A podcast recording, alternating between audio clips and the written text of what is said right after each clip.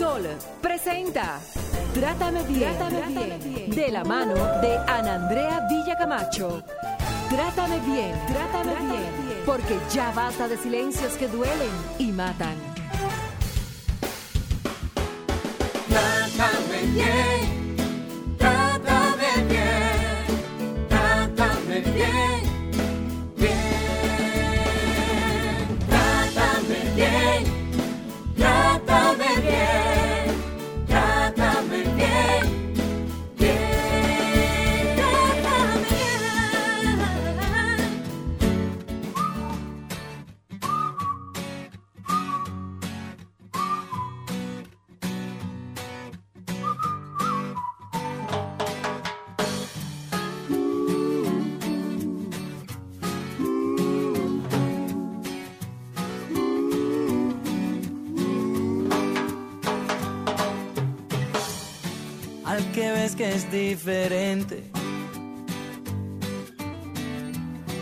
al que piensa algo distinto,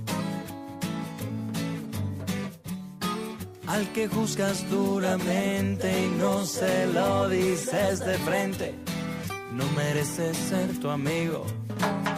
Arrastramondelande.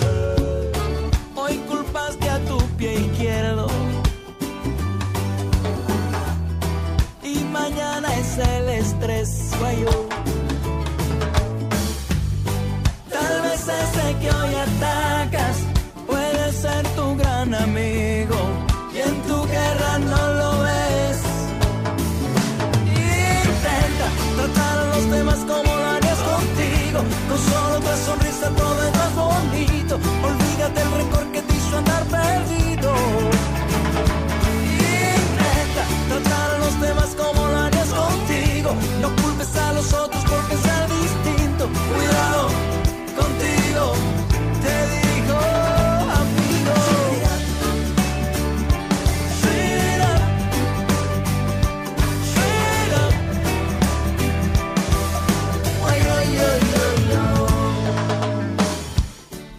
Buenas tardes, gracias del alma por estar con nosotros en este nuevo abrazo, que es tu programa Trátame Bien. Soy Ana Andrea Villa Camacho y estoy en Sol 106.5, la más interactiva. En los controles está el señor Humberto y don Ismael. La producción es de Jennifer Peguero y hoy me acompaña en la conducción parte del team de Trátame Bien la licenciada Nilka Castro, psicóloga clínica, magíster en terapia de pareja, violencia contra las mujeres y asesora internacional en muchísimos temas de educación. Señorita Nilka, salude a su público. Muy buenas tardes, ¿cómo están todos y todos ustedes? Ven, ya yo digo buenas tardes, ya llegué a la tarde, ya llegué, ya te lo ag- caminé. te lo agradecemos. ya caminé, ya llegué a la tarde. Entonces, muy buenas tardes. ¿Cómo están todos y todas? Feliz de estar aquí en este nuevo encuentro, eh, hablando de esta temática tan importante y que es bueno, es bueno hablar de salud mental. Claro que sí, pero antes, Nilka, vamos a decirle a la gente las frecuencias, cómo conectar con nosotros y la intro de este programa, Jennifer Peguero. Así es, muy buenas tardes a todos. Yanilka aterrizó, que estamos en horario de la tarde. Nos ha costado Hoy a todos sí. adaptarnos, pero ahí vamos, pasito a pasito. Un saludo a Friendly, que es eh, quien está en los controles por Ismael, también acompañándonos en esta gran familia de RCC Media. Y aprovecho para recordarles nuestras frecuencias, Sol 106.5 para Higüey y Santo Domingo, 92.1 para el Cibao, 94.7 para el sur y este y 88.5 para Samaná. En las redes sociales también pueden sintonizarnos como Trátame Bien Radio, Andrea B. Camacho y Sol FM. Señores, aquí hay una chercha interna, porque le hago el cuento ahorita. De- Eh, dele para allá, dele para allá, está bien. eh, quiero aprovechar también el momento para solidarizarme con, con el amigo, hermano Ernesto Jiménez, quien cada vez que podía también reportaba sintonía y me mandaba un audio. Jen, estoy escuchando el programa, estoy escuchando a la magistrada, te estoy escuchando. Eh, esta semana lamentablemente perdió a su padre, don Domingo Jiménez, y la verdad que estamos muy afligidos, nos solidarizamos con toda la familia y les tendemos un fuerte abrazo. Sabemos esa relación tan bonita que tenían ellos como padre e hijo. Y la verdad es que estamos muy afligidos, pero le mandamos un fuerte abrazo porque sabemos que cuidó mucho de él y que estuvo eh, en los momentos también más difíciles a su lado. Así que nuestro abrazo solidario desde este espacio de Trátame Bien. Lo extiendo también, lo extiendo también porque eh, eh, inició previamente un duelo al ver su padre eh, enfermar y sé que eso duele mucho y cala mucho. Y ver partir a quien se ama no es fácil, Nilka Castro. No es fácil, no lo es. No, las, Así es que mi las abrazo solidario también las para ti. pérdidas de los seres queridos dejan una, una vivencia, una vivencia que a veces deja marcas muy profundas, porque el siempre lo vamos a llevar con nosotros, nunca se van, pero el tema es el no verle, el no compartir, el no estar y el siempre anhelar volver a tener eso que se tenía, que es como lo que más cuesta. Eh, y cuando son por proceso de una persona tan joven como era Sí. Domingo, porque Domingo era una gente joven, Joven. eh, cuesta más, porque pensamos que en la juventud la muerte no cabe Sí. pero la muerte encaja en todas las etapas de la vida y es de las cosas más difíciles de entender que con cuando vemos que una persona con toda su vitalidad enferma y decimos, ¿y qué pasó?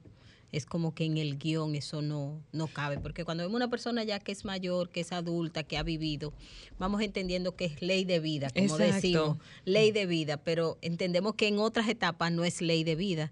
Y la muerte es lo único seguro que tenemos desde el día que nacemos. Y que tenemos que hacernos amiga de ella y mirarla, porque duele, pero es la que en muchos momentos nos va a tocar mirar y también ver a nuestro lado con seres queridos. Así es. Porque lo, lo malo no es morirse. Yo siempre digo que lo malo no es morirse, ¿Qué es lo malo para ti? perder a los seres queridos. Correcto. Exacto. Porque ¿qué tú sabes? Después que tú te mueres, ¿qué tú sabes que tú vas a sentir? Nada. Ahora, tú sí sabes lo que vas a sentir cuando se pierde un ser querido. Exactamente. Así que extendemos nuestro abrazo solidario e invitamos a las personas que, como bien Nilka lo dice cada vez que viene al programa, eh, la vida es un ratito, señores. Entonces vamos a aprovechar el tiempo y a darle amor, comprensión a nuestros seres queridos. Ya entrando a nuestro tema de hoy, señores, miren, las enfermedades mentales son un mal que se presenta en cualquier persona, sin distinción. Es común encontrar creencias cerradas sobre los trastornos mentales. Suelen ser vistos como debilidad de carácter, mala educación o falta de motivación para vivir.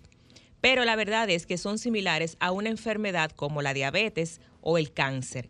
Es importante identificarlos y darles tratamiento o de lo contrario perjudicarán más a quienes lo padecen. Ante una anomalía notoria en la conducta o ánimo de un pariente, buscar ayuda profesional en lugar de suponer que se trata de algo pasajero e- es vital. Es igual a cuando una persona tiene neumonía o presenta fiebres y usted le pide que se levante y lleve su vida normal. O sea, eso no puede ser. Se debe buscar atención médica o de lo contrario empeorará. Hoy en Trátame Bien nosotros queremos hacer este programa especial con mucho, con mucho cariño para tantas familias que, que tienen situaciones dentro del núcleo familiar o en el entorno de las amistades. Nuestro tema de hoy, cómo acompañar adecuadamente a una persona con enfermedad mental. Muchísimas gracias, Jennifer Peguero. Nilka Castro, nuestra experta del TIN, o una de nuestras expertas del TIN. Cuando recibimos el diagnóstico o estamos conscientes de que una persona que, que es parte de nuestro núcleo familiar o una persona muy querida tiene una situación con una enfermedad mental, ¿cómo lidiar con eso? Mira, para, para cualquier persona que se que tiene la cuando tiene un diagnóstico es difícil eh, y se hace más difícil porque hay una serie de componentes que van a entrar. Gracias. Uno de ellos es la mirada externa, que piensa que las personas que tienen una enfermedad mental eh, pareciera que no tienen la capacidad de poder tener una vida dentro de la sociedad. O sea, se- que parece que la vida tiene que volverse algo especial. Y hay muchas personas, sobre todo mientras más rápido se atiende, por ejemplo, cuando empiezan los síntomas, o como muchas veces eh, se llama, cuando una persona debuta Ajá. con una condición, con una condición, si se atiende rápidamente se, y se le hace el, el plan terapéutico adecuado, que muchas veces es un plan terapéutico que tiene que ser integral porque muchas veces va a depender de, de que entre un psiquiatra, de que entre un terapeuta y también de que de cómo la familia, de concientizar a la familia de cómo manejar esa situación, van, es lo que puede contribuir, lo que puede contribuir a que la persona pueda tener un mejor manejo y pueda continuar con su vida. ¿Qué pasa? Muchas veces, muchas veces a la persona se le da el diagnóstico, el diagnóstico, y se hace mucho énfasis en los síntomas que pueden y en las habilidades que se van a afectar.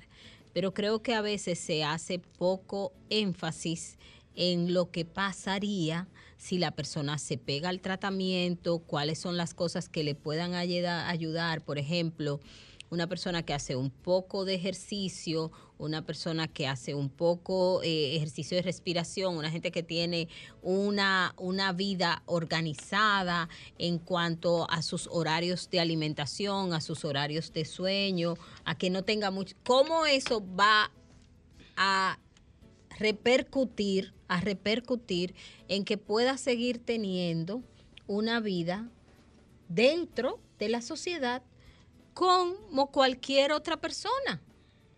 Pero pensamos que padecer o tener una condición, porque casi siempre la psicosis tienen un- alteraciones biológicas, ¿verdad? Se piensa como que eso no es ya, es como a ese hay que excluirlo, a ese hay que sacarlo y ya no va a poder pertenecer a la sociedad, porque ya no puede tener como un comportamiento que pueda ser un comportamiento que se hace pro- productivo socialmente.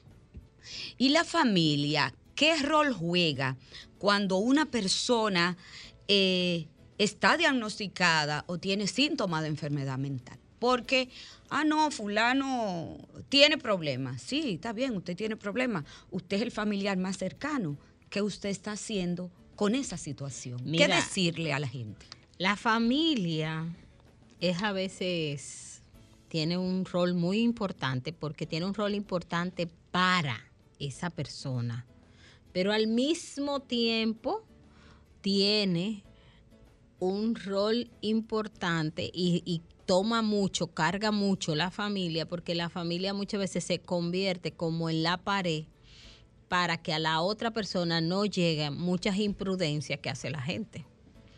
Y la familia tiene que cargar muchas veces, aparte de con la tensión de vivir con la persona que tiene la condición, tiene también que cargar con la mirada externa y con todas las imprudencias que pasan a veces en el medio externo.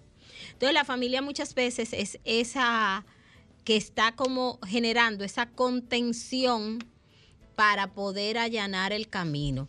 Imagínese, muchas veces en estos casos, la familia, la persona, producto de la mirada social que hay, de las condiciones, cuando una persona padece una condición que es mental, ¿verdad?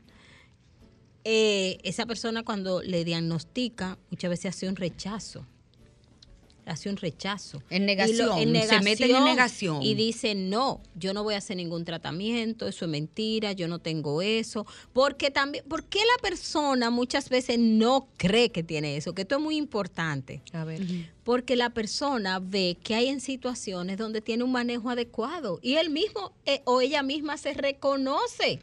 Exacto. Y dice, pero es que yo puedo hacer tal cosa, puedo hacer tal cosa. ¿Quiénes me están viendo así? Entonces, porque pareciera que entramos en un blanco y negro, o todo o nada. Eh, o tú exacto. tienes una condición normativa, porque no voy a decir normal, normativa, que es como que tú funcionas, o si tú tienes una condición, ya tú no vas a funcionar.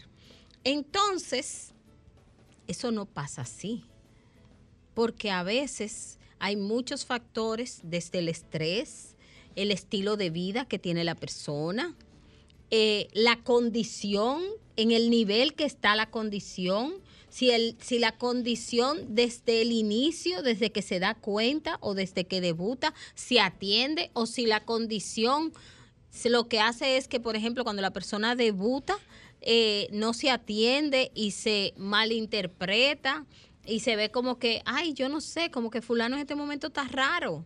Y se ve como algo raro, algo del momento, y se va dejando y se va dejando. Y cuando usted Y viene a después cuando ver, usted viene a ver, o si se atiende y después se dejan los tratamientos y entonces pasa tiempo sin tratamiento y después es que vuelve otra vez cuando hace una crisis a retomar el tratamiento o si se Wow. desorganiza en la vida. Hay muchos factores que tenemos que tomar en cuenta en esos momentos. Así es, Nilka. Mira, la magistrada te hacía la pregunta de qué hacer, cómo se involucra a la familia cuando ya se tiene un diagnóstico. Pero yo recuerdo, y me voy más atrás, porque actualmente hablamos mucho de la importancia de la salud mental. Ahora, Ahora, después pero del todavía, COVID, todavía hay muchas situaciones. Sin embargo, yo recuerdo cuando niña que siempre las familias hablaban de el loco de la familia, que siempre hay un loco en la familia y a esas personas recuerdo tristemente cómo las aíslan, la, le ponen candados, las encierran, cadenas, las, encierran. Y hasta la y, y hay muchas familias que ni siquiera las reconocen ante los demás, nadie sabe. La familia tiene la presión de que nadie se entere.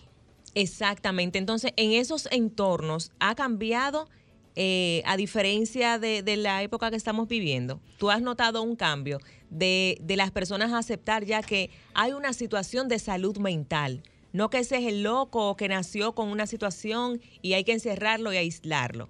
Estamos más conscientes. Penosamente, penosamente, eh, hemos avanzado poco en la conciencia. ¿Y qué voy a decir? Mire, a mí me llama mucho la atención y quiero aprovechar este momento para hablar de esto, que por ejemplo, eh, muchas personas en momentos que están viviendo situaciones eh, estresantes y que tienen ya no psicosis, sino neurosis, que son trastornos que pueden pasar, ¿verdad? Como una depresión o como la ansiedad, eh, no se lo quieren comunicar a sus empresas. Mm, Trabajan en un lugar y no lo quieren comunicar. ¿Usted sabe el producto de qué? De que en la empresa muchas veces le hacen bullying, de que eh, en la empresa también lo estigmatizan, de que eso a veces lo usan como una manera para que esa persona no siga creciendo, como si eso fuera algo estable y que eso no se supera. Y me da pena, ¿por qué? Porque esto es algo que deben manejar los departamentos de recursos humanos y que deben de hacer, deben de hacer eh, eh, cuando se, se, se fomenta la cultura institucional, se debe de tener una cultura institucional que sea más empática hacia condiciones como esta y hasta situaciones como esta. Entonces, vamos viendo, vamos viendo. De hecho, yo he tenido personas que me dicen, yo ni siquiera quiero usar mi seguro para ir a la terapia. wow. Porque, y si en mi trabajo se enteran que yo pagué, qué sé yo, cuántas sesiones de terapia. Oh, wow. Y usted, usted, usted tiene que es penoso que usted tenga un seguro y que usted mejor prefiera, teniendo un beneficio, no utilizarlo por el que dirán, porque usted siente que eso le puede afectar.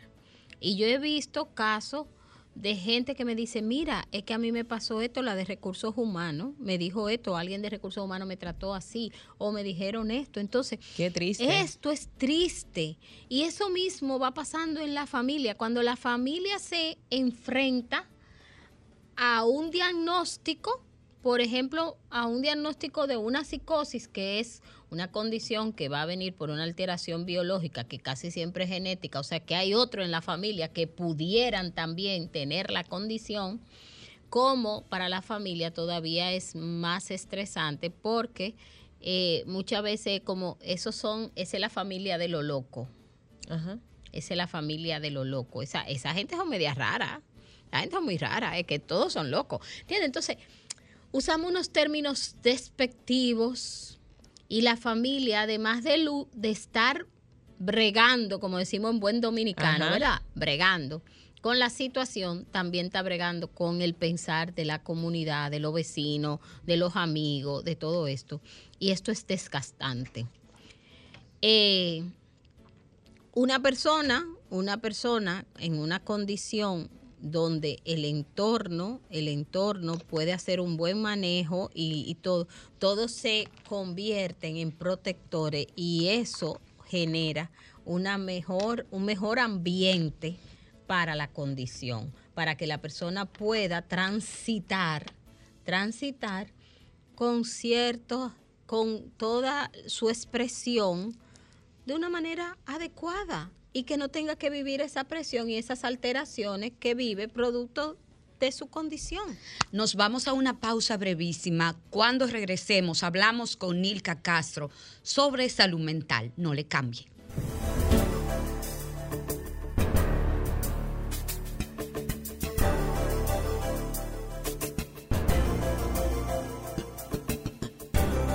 Trátame, bien. Yo no voy a avergonzarme de estas lágrimas, ni callar mi corazón, ni rendirme en el perdón, porque sincero lo que soy.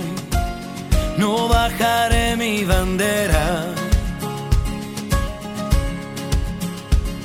Cada paso y cada huella tuya es única, de la cabeza a los pies. Cada uno es como es, por eso déjame vivir. Yo elegiré la manera. Pienso seguir al borde del sol. Aunque digan lo que digan, yo soy más fuerte si me dicen no. A todos se nos quiebra la voz, en todos hay un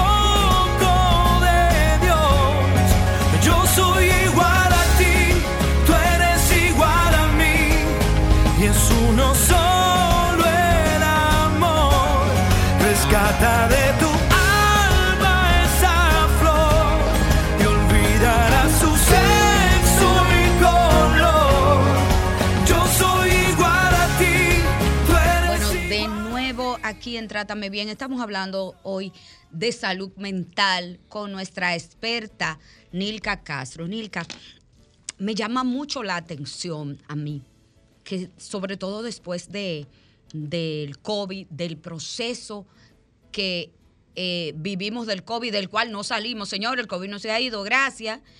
Eh, ha salido, ha salido mucho, mucho el tema de la importancia de la salud mental. Yo creo que nunca antes le habíamos dado tanta importancia a la salud mental. Pero antes de tú contestarme, quiero decirle a la gente que puede conectar con nosotras al 809-540-1065 y desde el interior 1-809-200-1065. Es nuestro teléfono de cabina. Nilka Castro. Mira, eh, si hay algo que hay que connotarle positivamente al COVID, el. COVID vino a poner algunas cosas como eh, sobre la mesa. Y una de ellas es la importancia de la salud mental, otra de ellas es la importancia de los vínculos.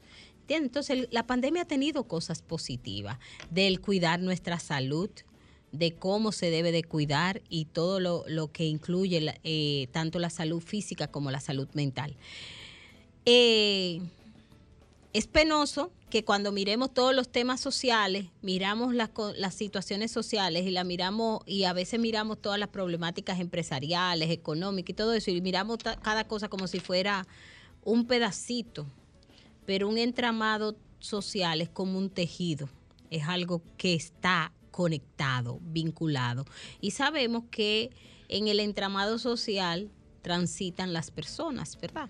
y la estabilidad de las personas va a depender de las vivencias que tienen, de las vivencias de cuidado, de la vivencia de protección, de la vivencia de satisfacer sus necesidades y de las y de cómo de las relaciones y los vínculos que, que va gestando.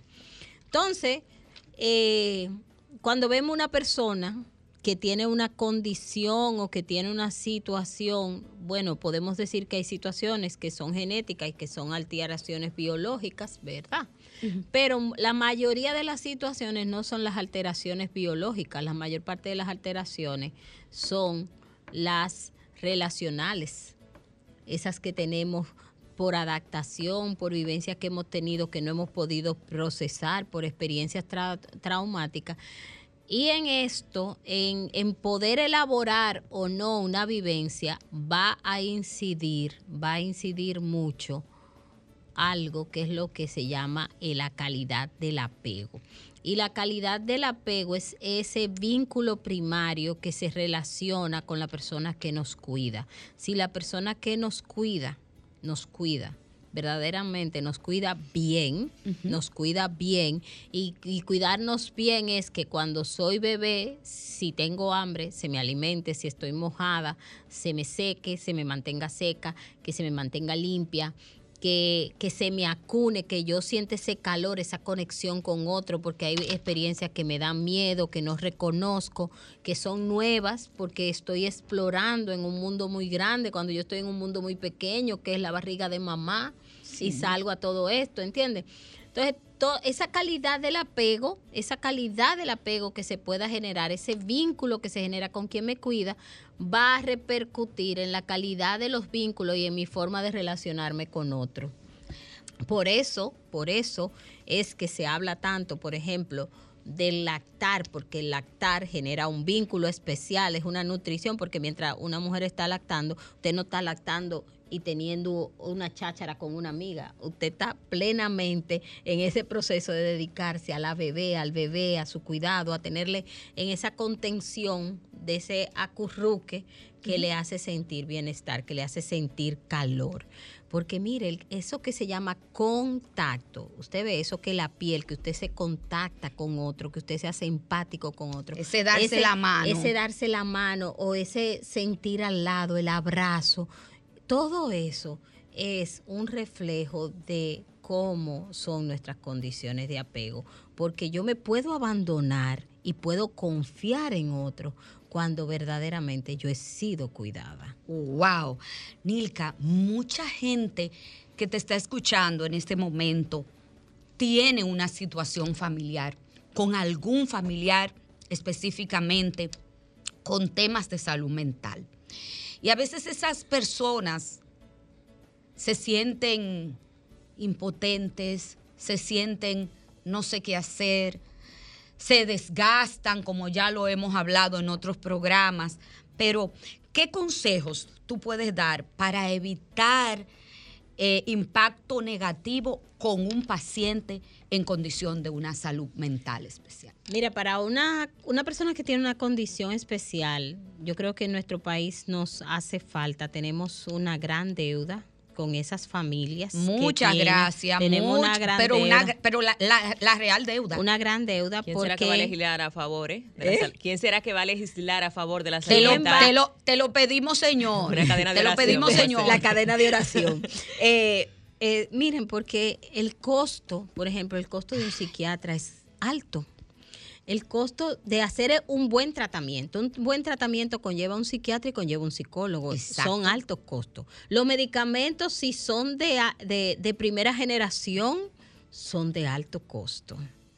La, eh, las condiciones que tiene que tener el ambiente para esa persona estar estable, entonces eso es de alto costo. Y hoy en día hasta se está viendo cómo la alimentación incide en poder mantenerlo más o menos estable y eso también es de alto costo. Entonces, fíjense todo eso- Y entonces, y en- pero y Y- entonces, entonces- Nilka, porque lo que tú me estás describiendo, lo que tú me estás describiendo, que es una realidad, que lo sé, que nadie me lo tiene que contar, ¿cómo, cómo se hace la gente cuando desde el Estado no tiene esa herramienta. ¿Cómo se hace, señor? Bueno, Yo- yo por no- yo no eso, por eso usted ve que en nuestras calles hay mucha gente que están perdida porque hay familias que ya se agotan, que se cansan y lo que hacen es que mejor deciden cortar los vínculos, lanzarlo a la calle, hacer una serie de cosas y el Estado tampoco lo ve caminando por la calle y no hace nada, eh, no hace muy poco.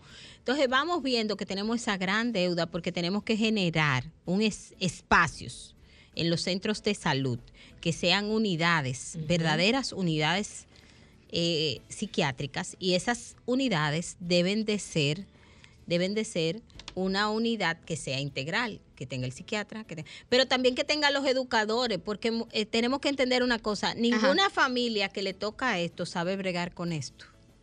Entonces, la familia cuando debuta en esta condición, la familia necesita un acompañamiento y una asesoría, el acompañamiento emocional para lo que esa, ese debut está significando para la familia. El mismo cuidador necesita terapia. Claro, porque es que la, la, uno de los es- ser cuidador es una cosa que desgasta.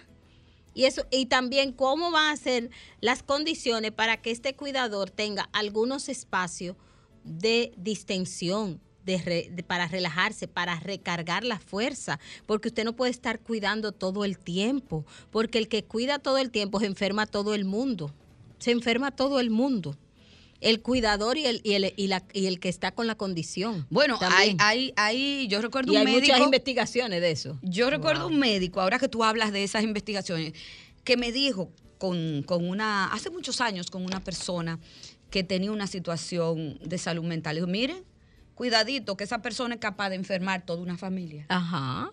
Toda una familia. O sea, todo un sistema se enferma, porque todo el mundo queriendo contribuir, todo el mundo se súper involucra y al final todo el mundo termina mal. Señores- Entonces hay que saber tener las pautas adecuadas para poder manejar eso.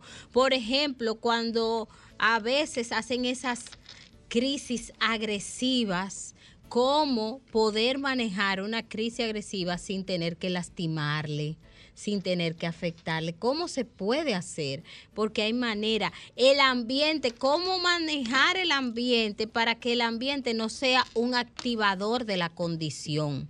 Para Se- que el, el ambiente sea ese activador que permita mejor una estabilidad. Entonces, lo que tú me estás describiendo, Nilka, lo que me has descrito, a mí como ciudadana me preocupa y me pregunto. Y le pregunto al Congreso, ¿se está legislando para el tema de la salud mental en la República Dominicana? ¿Se está legislando, eh, señores congresistas de este país, para no solo ocuparse de la salud mental del paciente, que tiene una, esta condición, sino también la atención integral y el acompañamiento que debe de tener la familia. Los medicamentos de alto costo que conlleva este paciente que ha descrito Nilka Castro. Las consultas que son caras. eh, la consulta psiquiátrica y psicológica. Todo esto. Me pregunto, ¿se está legislando? la salud mental que definitivamente se ha visto desnuda y lo vemos en los medios de comunicación con hechos dolorosos como el que pasó esta semana, donde una madre lamentablemente eh, termina con la vida de su niña. Señores congresistas, se está legislando. Bueno, a raíz de todo eso, quiero decir que justo esta semana se hizo un foro para eh, elaborar una respuesta nacional de salud mental, en donde un grupo de psicólogos y algunas instituciones están, eh, instituciones del área de la salud, del área psicológica, están como consultando, hablando, viendo que, cuáles son las propuestas que se pueden hacer para que la salud mental en nuestro país tenga otras condiciones. Porque históricamente, desde, desde que antes, por ejemplo, la respuesta que se daba en el 28, en lo que llamamos el, el, el- el 28. Ah, llévalo el- pa'l eh, 28. ah, en lo que llamamos el 28, que es el hospital que tenía, era casi, es el único hospital. Y, por ejemplo, aquí no tenemos hospital público que tenga un centro para que las personas puedan recibir asistencia. Y la familia, y Altagracia. es más, casi ni privado hay, mucho menos público, ¿entiende? Entonces, esta respuesta integral que hay que dar es una respuesta que desde el Estado, en un país como el nuestro, donde la salud es tan costosa y donde los ingresos de las familias quedan tan por debajo, porque la salud mental, tenemos que decirlo, pasa a ser un producto de lujo.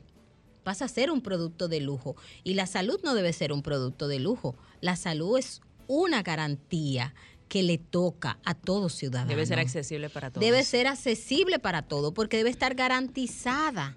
Entonces, esa garantía, esa garantía, ¿en dónde está? Entonces, si yo no estoy bien emocionalmente, ni tengo salud mental, nada en mí funciona.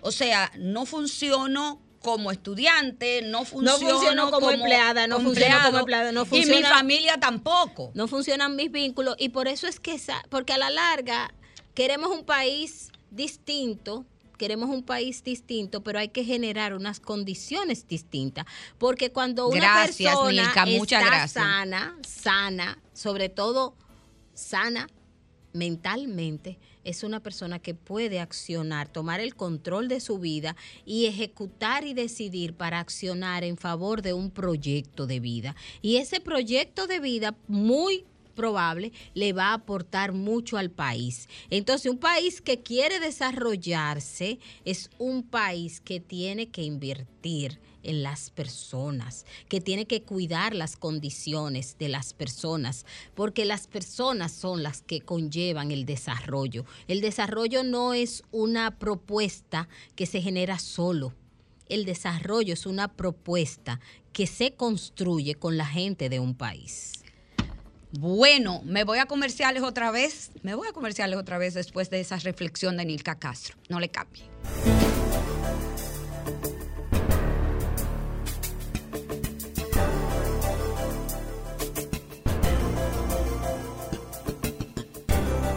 Trátame, bien. Eh, Nilka, Nilka Castro, uno de, la, de los consejos que pudiera tener un impacto positivo en las personas que, que tienen que cuidar y tienen que atender eh, la salud mental de, algún, de alguna persona cercana, podría ser ser compasivo con él y dejarse que él se pueda expresar. Mira, es muy importante eh, eh, poder escucharle, poder escucharle y poder ser empático. A veces, muchas veces, las personas cuando tienen sus momentos de crisis, ¿verdad? Se aíslan, a veces se encierran mucho y a veces a la familia le cuesta mucho como cómo voy a generar la cercanía o si respetarle ese aislamiento, hasta dónde respetar el aislamiento.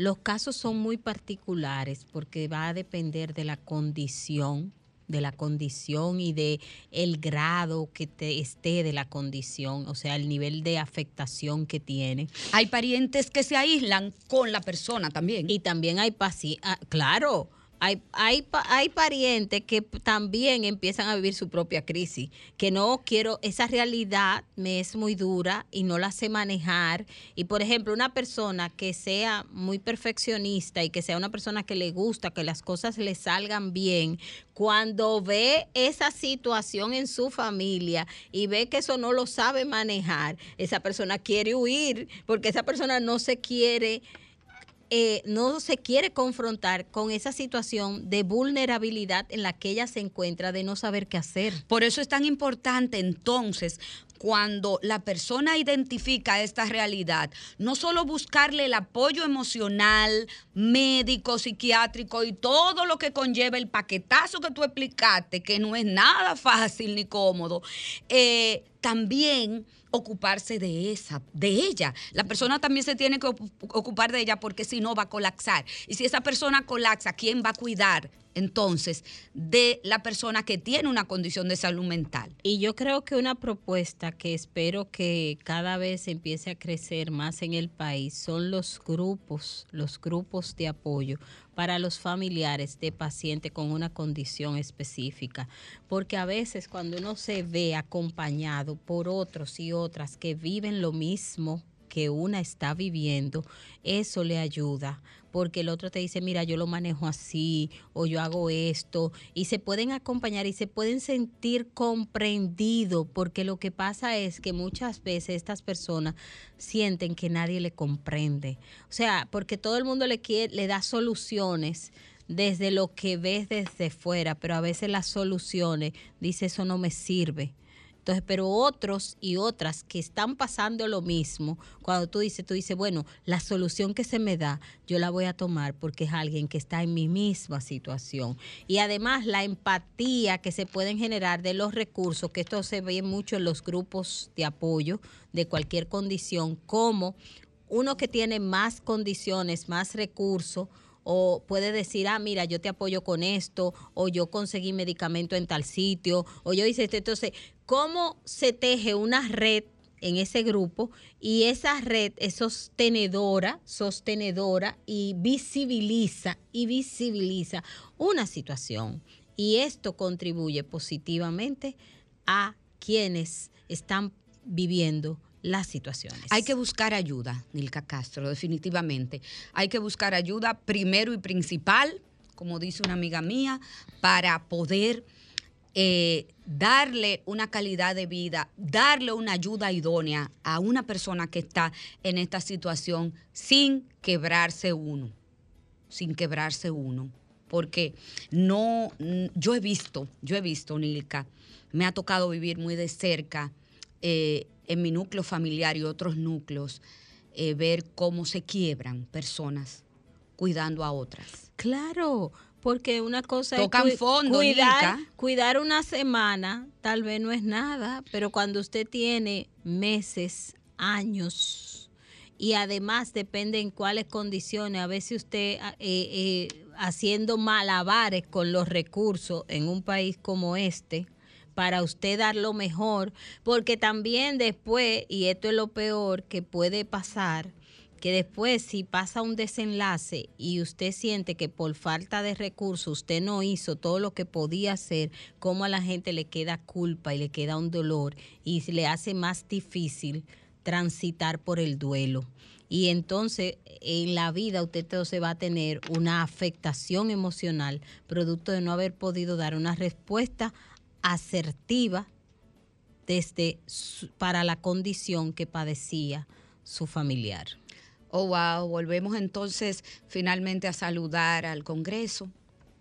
Eh, la salud mental de este país nos está llamando a declararla de emergencia nacional. Así es que confiamos que este programa sirva de una alerta roja, Nilka, como cuando hay un semáforo, de una alerta roja, para que ese dolor que están pasando muchas familias dominicanas sea atendida y sea respondida.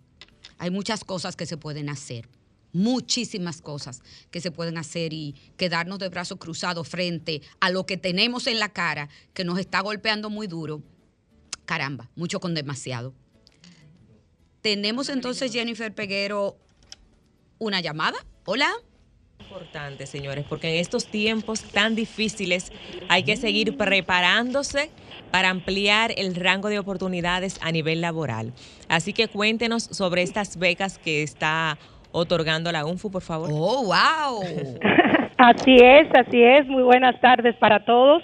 Muchísimas gracias por invitarnos a compartir esta valiosa información sobre nuestra oferta formativa que entendemos puede ser de gran interés para los jóvenes eh, en sentido general, los que están terminando su de cursar su, su secundaria, pero también los que han terminado el año pasado y que no han seleccionado todavía carrera, tienen la oportunidad de formarse con nosotros. Actualmente, como usted ha dicho, el recinto de Santo Domingo de la Universidad Nacional Pedro Enrique Ureña tiene, está ofreciendo tres licenciaturas orientadas a la educación secundaria en las áreas de matemáticas, física y química, con becas 100% ofrecidas por el INAFOCAN. Y también, además, cuentan con un apoyo económico extra para transporte. O sea que entendemos que es una oportunidad bellísima que tienen nuestros jóvenes de formarse para estudiar y ser docentes de excelencia que tanto necesita nuestro país en estos momentos. Pero eso es un combo completo. ¿Y cuáles son los requisitos? Pues los requisitos para acceder a la beca, primero, deben de tener capacidad de estudiar a tiempo completo, deben de tener edad entre 17 y 25 años, no laborar y ser bachiller. Y también debe de pasar por un proceso de admisión que ya está establecido por la normativa 0915 que nos regula todas las instituciones educativas superiores. Muy bien, ¿y dónde entonces las personas que nos han escuchado y tienen esta oportunidad y quieren formarse pueden acceder? ¿Cuáles teléfonos, cuáles enlaces Redes sociales. a nivel de redes sociales pueden Claro que sí. Pues tener? eh, los interesados deben de llamar, eh, llenar un formulario que está en nuestra página web, eh, admisiones.unfu, cis.unfu.edu.do. Pueden acceder a nuestra página web de la universidad y ahí le va a dar todas las instrucciones, completar el formulario y también pueden escribir al correo admisiones arroba unpu.edu.do